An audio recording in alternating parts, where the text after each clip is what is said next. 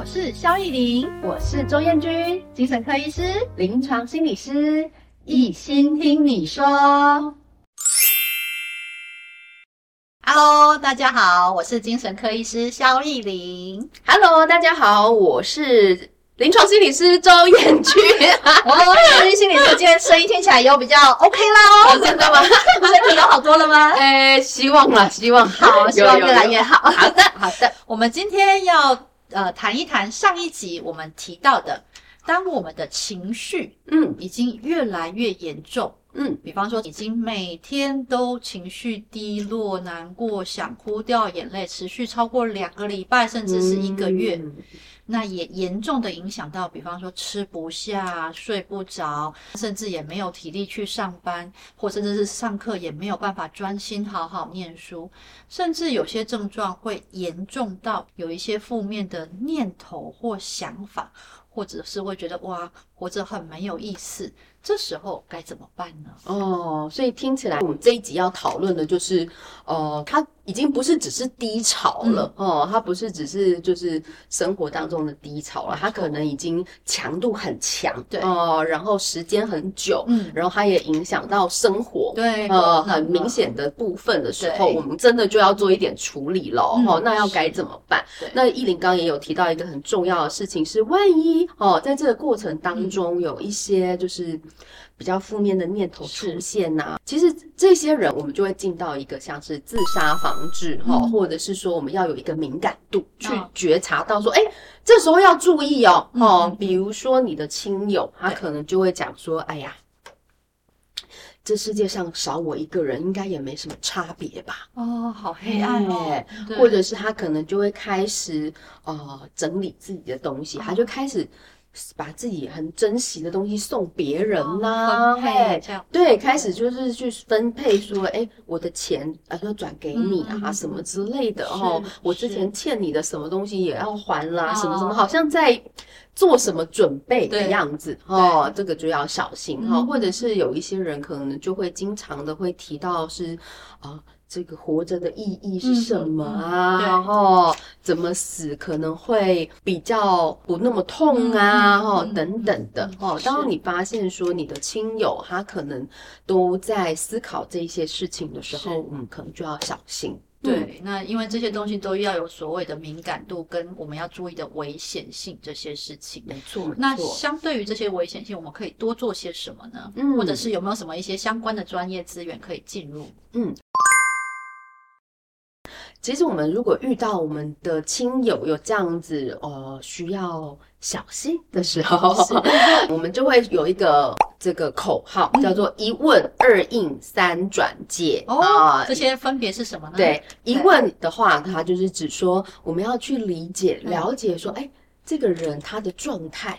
到底有没有非常的严重啊？哈、啊，就是我们刚刚讲到的这个敏感度的部分，你要去思考到说，诶，他有没有，比如说，他就告诉你说，这个活着没有意义啦，哈、嗯，我好像活着本身就是一个很对人的。一个困扰哈，我本身活着就是一个麻烦哦，对，或者是说他可能就会觉得说这个完全没有动力做任何的事情啊，等等的，然后反而有动力的事情是怎么样结束，哎，怎么样离开这些痛苦，哎，那那这个可能就要小心，对，所以在一问的的这个程度里面的时候，是我们去关心他有没有可能是呃需要特别注意的地方，那。当然，我们上一集有讲到的，就是要怎么样面对这些低潮的状态，很重要的就是我们去陪伴嘛，然后陪伴是很重要的事情。所以，无论我们要发现说，哎，他好像有需要去特别关心的地方，第一个还是要先陪伴啦，哈，就是你跟他有一个好的关系，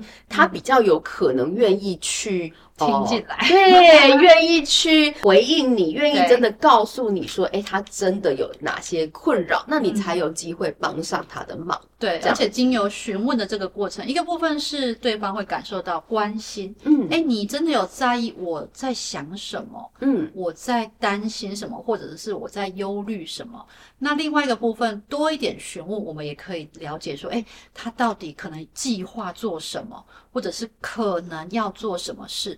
或者是它的严重程度到哪里？对，就是我们先稍微大概是评估一下，说，哎，这个情况是不是要特别注意了？嗯、哦，就是一问。那二应呢？二应的意思就是说，当他回说了什么的时候，你要怎么回呀？哦，你要怎么回？哎，对，就像我们刚刚讲的，第一个绝对不要急着给建议啦，哈、嗯。那第二个就是，也许我们可能呃，不要跟他说什么，哎。你不要讲这个话，这个不吉利哦。小孩怎么可以跟妈妈讲这个？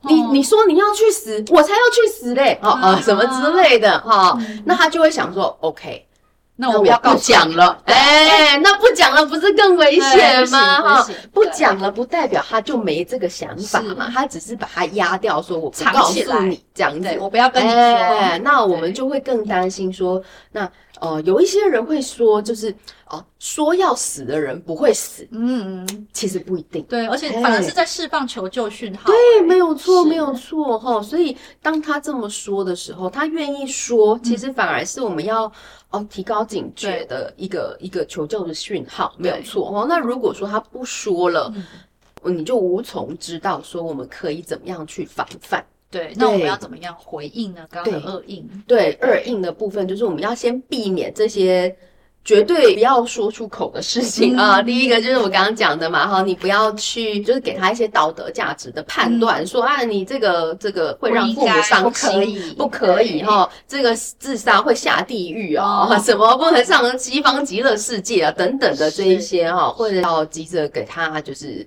哦，过来人的经验呐、啊，等等的哦。那第三个，也许你不要做的事情，就是有一些人会用激将法啊，激将法就是你去啊，我才不相信你会做这种事。哎、欸，这很伤哎、欸。哎，我说你去啊，要去死啊啊，你就去死啊啊，你你怎么不赶快去？哎之类的啊，他可能会以为说，哎、欸，这个可能会让他去哦觉察说觉悟说啊。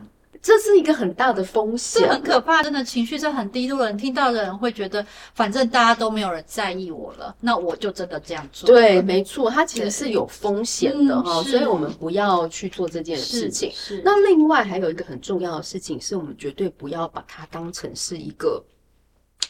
呃，茶余饭后的话题来、啊、来来讨论。哦、呃，比如说今天这个 这个人他就已经告诉你了，就是他可能有这些啊、呃、比较呃想要结束生命的这些想法跟念头，嗯、然后你就说好好好，我知道了，然后你就一转身就告诉别人说，哎、欸，我跟你说哦，那个谁谁谁跟别人讲，对他也有什么样怎么样怎么样，我们要一起来帮他，于是。本来想要帮忙的这个想法，是。却变成好像大家就是好像很八卦的这个话题，而且当事人说不定他会觉得我这么信任你，所以我才能把这么内心的话告诉你，然后你居然又告诉那么多人。对，我就会觉得更痛苦。是，所以在二应的这个阶段里面，最重要的就是我们要避免一些不适当的回应方式了哈、嗯。那好的回应方式是什么呢？当然，我们就是能够去同理、倾听他啊，就是去理解说，哎，他的状态。其实有的时候，我们跟他去讨论他这些自杀的想法，是并不会增长他想要做这件事哦。嗯、他反而会觉得是哎。原来连这样子的事情都有人可以陪伴我一起讨论、一起承担。对，哎、欸，他反而会觉得比较不那么孤单的，嗯、而且会觉得这件事情是可以说的，是没有错哈。所以这个二印的回应里面，当然就是我们可以去同理理解他说，哎、嗯欸，他的辛苦、嗯、哦。我们就像我们上一集提到的哦，我曾经也很低落过，所以我。稍微能够感受到你这种很低落、很低落到很想要结束这一些低落的感觉的这个心情。哎，这样子就可以了哦。去同理他他的感觉，倾、嗯、听他的感受，嗯、说嗯，那我了解，其实对你来说真的很辛苦啊、嗯哦。那我可能一时之间也不知道我可以怎么帮忙哈、哦。但我很希望我可以跟你一起来想办法。嗯，哎，这就是标准的回应啊。哎，就是让理解，对，理解他哈、哦。那你不要去承诺他说一定。会更好的啊，绝对不要承诺，因为有的时候很多事情就很难真的变好。对，他就是真的这么难受，是，嘿，真的就是很令人难以承担的哈，所以他不见得会越好，呃，但是你不要去给他一个过度空泛的一个保证，对，不然如果真的没变好，会觉得啊，对，就是没变好，就是我的错，或者是我真的就做不到，对，是这样子哈，所以其实我们只要呃陪伴这个人，说我们一起来想办法，也许我们试试看。对哦，什么什么会不会怎么样？哎、嗯，这样子，嘿，那有的时候重点不是在于真的变好，而是在有这个有人陪伴他一起去尝试、嗯、去改变的这个过程。对，这个历程当中，哦、对对，对这个低潮的人来说是很重要的。对，有人可以陪我走这一段路，没错、嗯，我觉得这件事情是很重要的。对，所以一问二印、嗯、三转介，转介是什么意思？是什么呢？转介的意思就是说，除了你自己之外。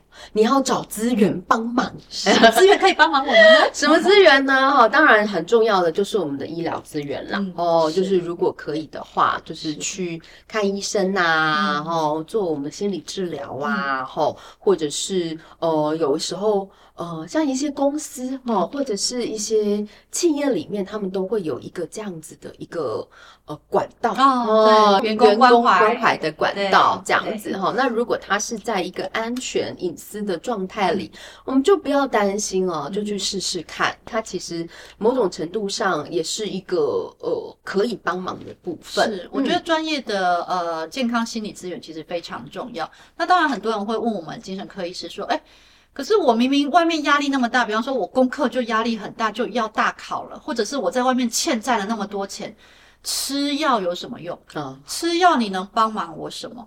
但其实我们常会说，其实大脑是这样，忧郁症它其实是一个大脑神经传导物质的不稳定。嗯，那些神经传导物质不稳定之后，情绪开始会低落。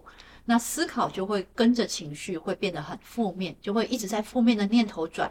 我没希望了，我未来没有办法改变了，我甚至这些东西都已经呃做不下去了这样子。那所以药物的部分是帮助重新稳定这些神经传导物质。那神经传导物质比较稳定了之后呢，情绪就可以比较缓和。诶，我常常会跟病人分享，其实让病人吃药不是要让你没想法、没感觉，不是让你说，诶，我明明欠了几千万还不会担心啊，不是这样哦，对，而是让你的情绪可以在你觉得舒服或者是你自己能掌控的范围内波动，嗯，这样至少你才有一点力气重新去应对或面对外面你真的要面对或者是有压力的世界。没有错，没有错，心情常常是会。影响很大的，对，影响我们脑袋怎么思考。对，我们脑袋的思考会影响我们的心情，但我们的心情也同时会影响我们的脑袋思考的方向。对，那另外就是很重要的心理治疗的部分，可以帮忙我们些什么呢？对，就是除了药物，哈，它可以让我们的情绪某种程度上比较安定，哎，可比较能够想到办法之外，那当然。呃，我们也可能要在呃实际的生活里面，我们就来思考，就是哎，如果我们的心理咨商哈，他可以做些什么，就陪你一起去聊一聊嘛。哈，如果真的是呃这个欠债了很大了，那我们可以怎么样去思考说，哎，那我们。实际上的问题解决该怎么办？嗯、还是说，事实上也许问题没有这么严重？嗯、有的时候是我们自己把自己背了很大很大的压力，嗯、会不会是这样子呢？哈，等等的哈。总之，在这个呃咨商的过程当中，哦、嗯，心理师就会陪伴我们这个低潮的人，哈，开始去思考说，哎，会不会我们可以有不同的呃眼界、不同的想法来思考这个。我一直觉得困住了的这件事情，嗯，会有专业的心理师可以陪你一起去看到。目前现在有压力的事件，或者是甚至是有不同的模式可以处理目前的状态。没错，没错。那当然，我们刚刚提到的啦，除了我们的医疗资源，环境的配合也是很重要了哦。所以说，如果有一些公司里面，它可能可以有一个员工咨询的管道，或者是说，哎，有什么可以思考讨论，说，哎，有什么工作的调整啊，等等的。对，这可能也是一个环境上可以加以配合来帮助我们这个低潮人的一个方法。嗯嗯。对，其实都很重要，面面都很重要，所以包括什么有些人会去拜拜啊，哦，可以啊，拜拜呀，收金啊，或者是有一些人会去祷告啊，什么，我觉得都好啊，因为多管齐下其实是没有关系的，心里的安心也非常重要。对，所以当你的身边的家人或朋友，你有遇到这样子，遇到这么大困难，而且你自己也发现，哎，自己承担不了，或者是承担的很辛苦的时候，记得哦，你不是一个人，你可以帮助你的朋友或家人找寻更多的资源跟管道一起来帮助他，没错，对，嗯，那这些都是非常重要的资讯哦。是，嗯，那希望大家如果有需要的话，可以有这些资源可以使用。今天我们先谈到这里，呃，如果喜欢我们频道的话，欢迎按赞、订阅、加分享哦。嗯，谢谢大家收听，拜拜，拜拜。